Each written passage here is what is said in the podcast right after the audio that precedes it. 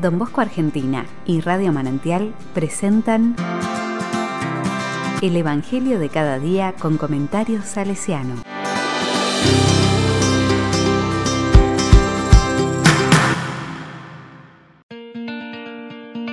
Jueves 4 de febrero del 2021. No lleven pan, ni provisiones, ni dinero. Marcos 6, del 7 al 13. La palabra dice, Jesús llamó a los doce y los envió de dos en dos, dándoles poder sobre espíritus impuros.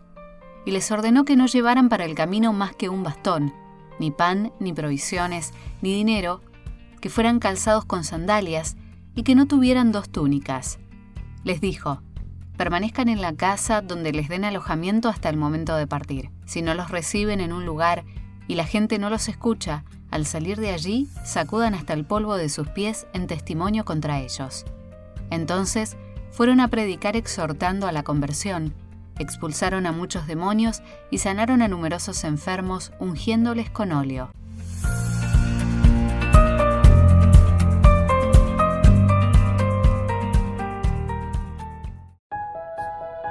La palabra me dice, Señor, concédenos amarte con todo el corazón y que nuestro amor se extienda también a todos los hombres. El Evangelio de hoy continúa el de ayer. El paso por Nazaret fue doloroso para Jesús, fue rechazado por su misma gente. Lo que antes era su comunidad, ahora ha dejado de serlo. Algo cambió. A partir de este momento, como nos cuenta el evangelista de hoy, Jesús empieza a andar por los poblados de Galilea para anunciar la buena nueva y a enviar a los doce en misión y ellos se fueron. Es el comienzo de una nueva etapa. Ahora ya no es solo Jesús, sino todo el grupo que va a anunciar la buena nueva de Dios al pueblo. Si la predicación de Jesús ya causaba conflicto, ¿cuánto más ahora con la predicación de todo el grupo? Si el misterio ya era grande, ahora va a ser mayor aún con la misión intensificada.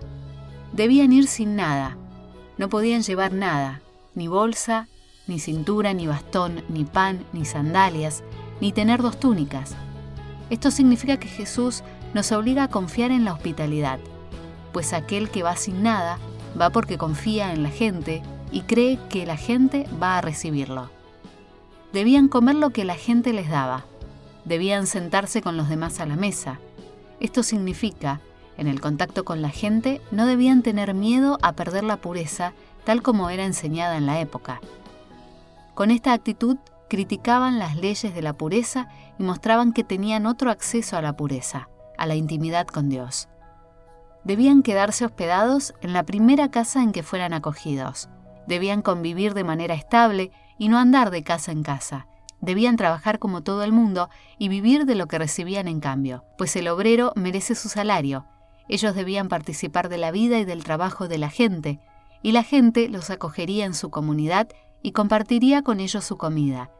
Significaba que debían confiar en el compartir. Debían sanar a los enfermos, curar a los leprosos y expulsar a los demonios.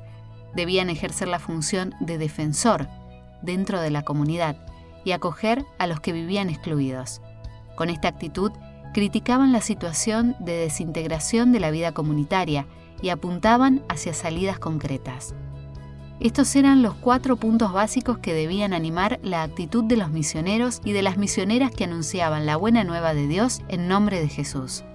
Hospitalidad, comunión alrededor de la mesa, compartir con los excluidos y acogerlos.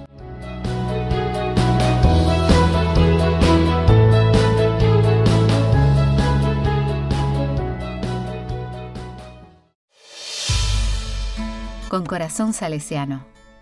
De los documentos para la formación misionera de los salesianos encontré este hermoso párrafo de Don Bosco anunciador e incansable misionero. Tal como el Evangelio de hoy nos propone, su vida sigue inspirando nuestra entrega diaria. El corazón misionero de Don Bosco.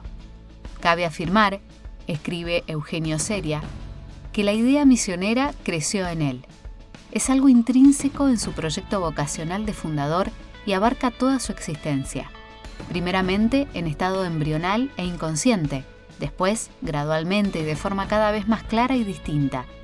Lo afirman con términos más o menos claros o esfumados don Pablo Alvera y don Felipe Rinaldi, que hacen remontar la visión misionera de don Bosco al sueño de los nueve años. Realmente el ideal misionero, ya vivo en él, al terminar sus estudios elementales, se desarrolla y madura con el tiempo. Las misiones adyentes, escribe el primero, fueron siempre el anhelo más ardiente del corazón de don Bosco. No temo equivocarme si digo que María Santísima Auxiliadora le había concedido, desde sus primeras manifestaciones maternas, cuando aún era muy joven, una intuición clara. Nos hablaba continuamente de ello a sus primeros hijos, que llenos de admiración nos sentíamos como arrebatados de santo entusiasmo. En torno a la cama de su querido Juanito Cagliero, moribundo, ve a los patagones que esperan de él la redención. Le predice la curación y le revela en parte su futuro. El beato Felipe Rinaldi, por su parte, afirma, al conmemorar aquel primer sueño de nuestro venerable Padre, hemos celebrado implícitamente el centenario del comienzo de la obra salesiana.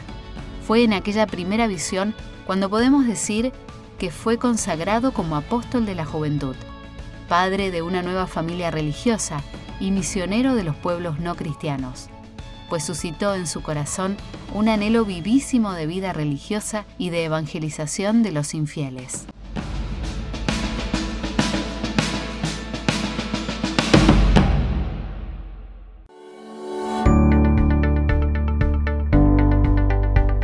A la palabra le digo, el cristiano sabe dónde descansa su esperanza. El Evangelio siempre nos ofrece el camino sólido y certero para un mundo más humano, más fraterno, más feliz. Desde nuestra sensibilidad, desde nuestro peculiar acento, desde donde somos y estamos, Jesús nos invita a abrir los ojos como Él lo hace, para compartir, para acoger, para acompañar, para ser solidarios, asumiendo con responsabilidad su propuesta te comparto una canción que puede ayudarte a seguir rezando por los discípulos del siglo XXI que anuncian al Señor con sus propias vidas.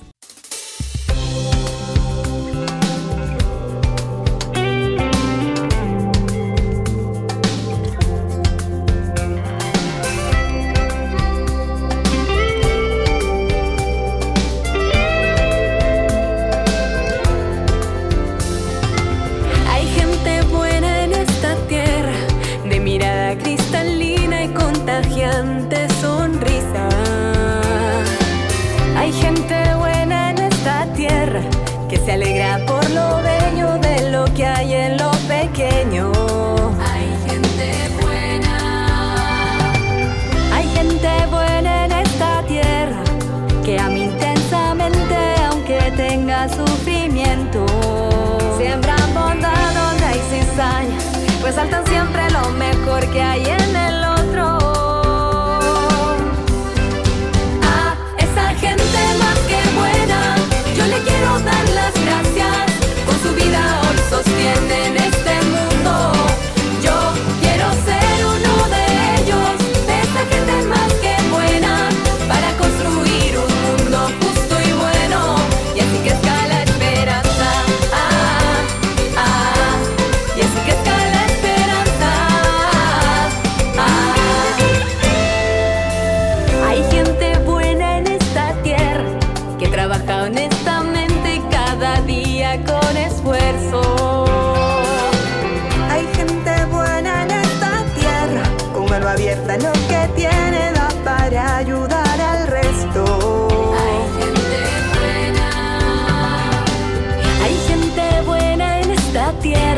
It was vanilla.